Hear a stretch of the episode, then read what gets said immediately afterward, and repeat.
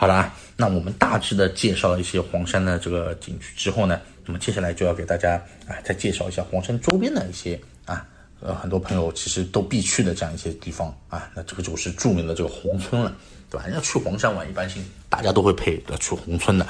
宏村景区呢是这个徽派古村当中的一个代表了，有这个中国画里乡村的这样一个美誉。那么来宏村。一呢是看这个水利系统带来的这样一个水景啊，南湖月招是精华所在了。第二个呢就是要看建筑上面的这个啊徽派三雕啊，就砖雕、石雕和木雕啊，像剪纸一样这样一个很细致的啊啊人文景观呢与自然景观也是很好的这样融为一体。那么宏村呢其实是位于宜县东北十一公里啊，黄山市西北六十八公里处。那么始建于南宋的这个绍兴年间。啊，那么从明永乐年间开始，逐步发展成了一个神奇的这样一个牛形村的这样一个样子。那么村口呢，呃，有一个古树啊，叫牛角啊。村中呢，房屋呢，都是就是明清徽派的这样的一种啊，是牛身这样的一种形状。那么，呃，村西啊，村西的这个溪水上面四座桥是这个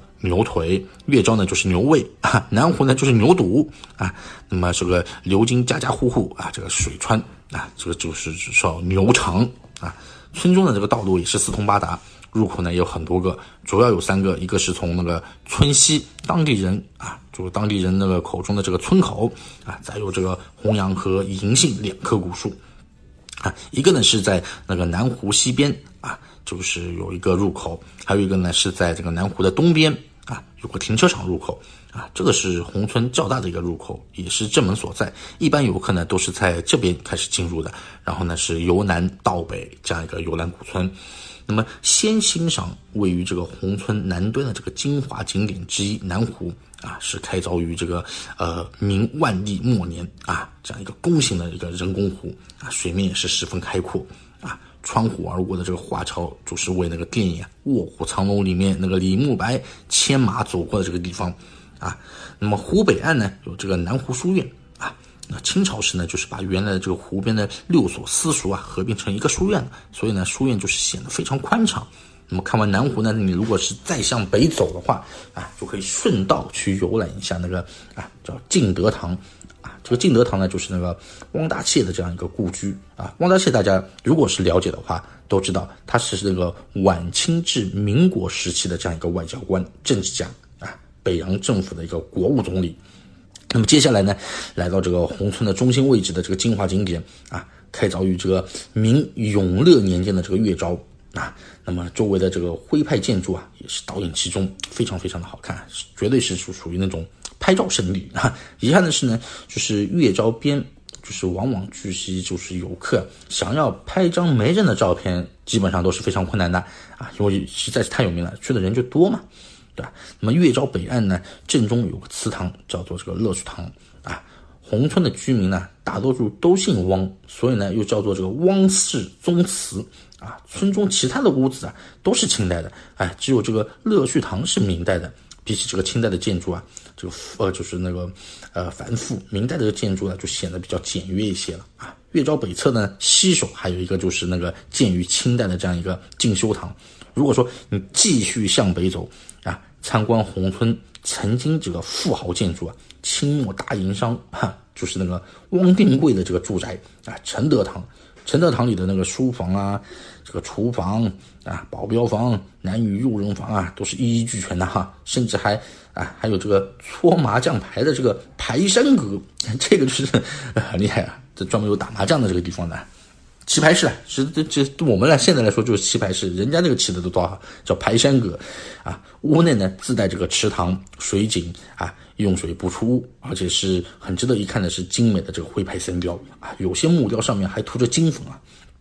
绝对是看上去这个富丽堂皇的啊。其他的话呢，你也可以看到就是啊下村中的这个德义堂啊，啊有树人堂啊、桃源居这样的一些古建筑啊，都是非常不错的。那么另外一个呢，还有一个就是叫卢村啊，卢村呢也是这个典型的这个徽派的这个村落啊，那么是聚居这个卢氏家族啊，村内的看点呢是清代富商这个卢邦啊，就是那个卢百万啊，为六个老婆所建造的这样一个木雕楼群啊。那么建筑上啊无比精美的这个木雕啊，耗时二十年才刻成的啊。那个黄梅剧当中的这个徽州女人，还有那个电视剧那个叫《走进蓝水河》啊，这个都是在这里取过景的。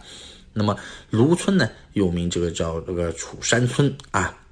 那么芦村木雕景区啊，就是相传唐代就已经是建立了。那位于这个宏村西北两公里处啊，是一些晚去宏村的一个游客经常会那个顺道这样游览的这样一个地方。哎，不过呢，芦村的游客啊，没有这个宏村多，特别是适合这种啊拍照的这些朋友啊啊，真是过来可以看一看的。你可以坐那个当地的这个小三轮。啊，前往这个芦村，但是呢，更推荐呢是徒步的方式啊，从宏村的这个农家乐租辆自行车，你骑行也是不错的这样一个选择，对吧？沿途呢一片这种田园风光，四月四月的时候啊，油菜花开的时候啊，这个风景是特别美啊，所以说这个这个月去啊，还看到油菜花的。那么啊，杨占河自西向东穿过这个芦这个芦村嘛。那么，呃，卢慈溪是自北向南穿过芦村啊，两条溪水汇于这个叫什么？叫做叶村河。水口处呢，这个溪水清澈，那，鸭子就在里面这种自由自在的这样游泳啊。当地人呢，也是一如既往的在溪边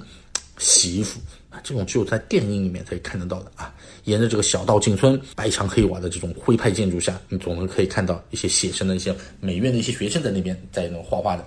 那么木雕楼群中啊，这个至诚堂有这个门厅、正厅、后呃什么后厅三进，是这个卢百万的这个大房啊，二房还有他那个父母合住的这样一个地方。那么正厅的这个雕刻啊很漂亮，左右两边各有八扇门窗，那门窗上呢都是这个上半部分刻着这种精细的这种花纹，下半部分呢就是刻着这种寓意吉祥的这种图案和一些历史传说。你仔细找找，左边那个窗门窗上面有一幅这个马上封侯啊，骑在马上这样一个书生遇见一只猴子，立体感极强的啊。可惜的是，这个至诚堂呢，很多雕刻人文啊，在文革的时候呢，都被削去了这个头部啊，现在可能已经是没看不到了。那么卢村的商业化程度呢，也是不如这个宏村，但是呢，住宿吃饭相对来说还是比较方便的。那么村中呢，有当地人开的这种农家乐，也有小贩在这个门口卖这个卤鸭腿之类的小吃。如果这个腻味了宏村的这个人山人海啊，不妨你可以到芦村这边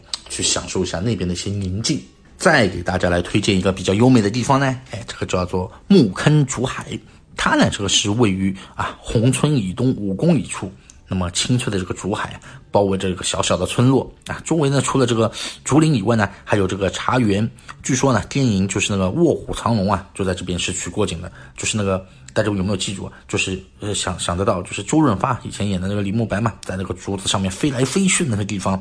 去过宏村游玩的这个同时啊，你可以顺道到这边来看一看的啊。你也可以，你有本事你也可以在竹子上飞来飞去试试，对吧？那么景区呢，主要游览呢。就成一个环形，分那个西海，就是那个靠近宏村方向的一个大门，还有那个木坑村，还有那个南海，南海呢就是那个靠近那个黄山方向的那个大门啊，一般都是从西海出发，然后呢是登观景台欣赏这个竹海和那个木坑村，那然后呢下山呢你会经过这个木坑村，向南是南海啊，这里有一个南海幽会，山谷里面有这个竹怪城，里面有很多这种竹子做的这种怪物啊。会时不时来吓唬游客，非常的有趣。你走到终点了之后呢，可以看见这个秀女湖啊，竹子与这个翡翠色的这个潭水啊相映，景色十分的啊好看啊。那么木坑竹海内呢，有这个住宿和这个农家菜的。如果也是你为了这种宏村的这个喧嚣啊，到这边来体验一晚住宿也是不错的。那么在宏村啊与这个木坑竹海之间啊，有个这个塔川啊，是一个以秋色著称的这样一个徽派小村啊。距两者的话，差不多也有两点五公里吧，啊，可以安排一条这个游览线啊，去看一看，都不错的。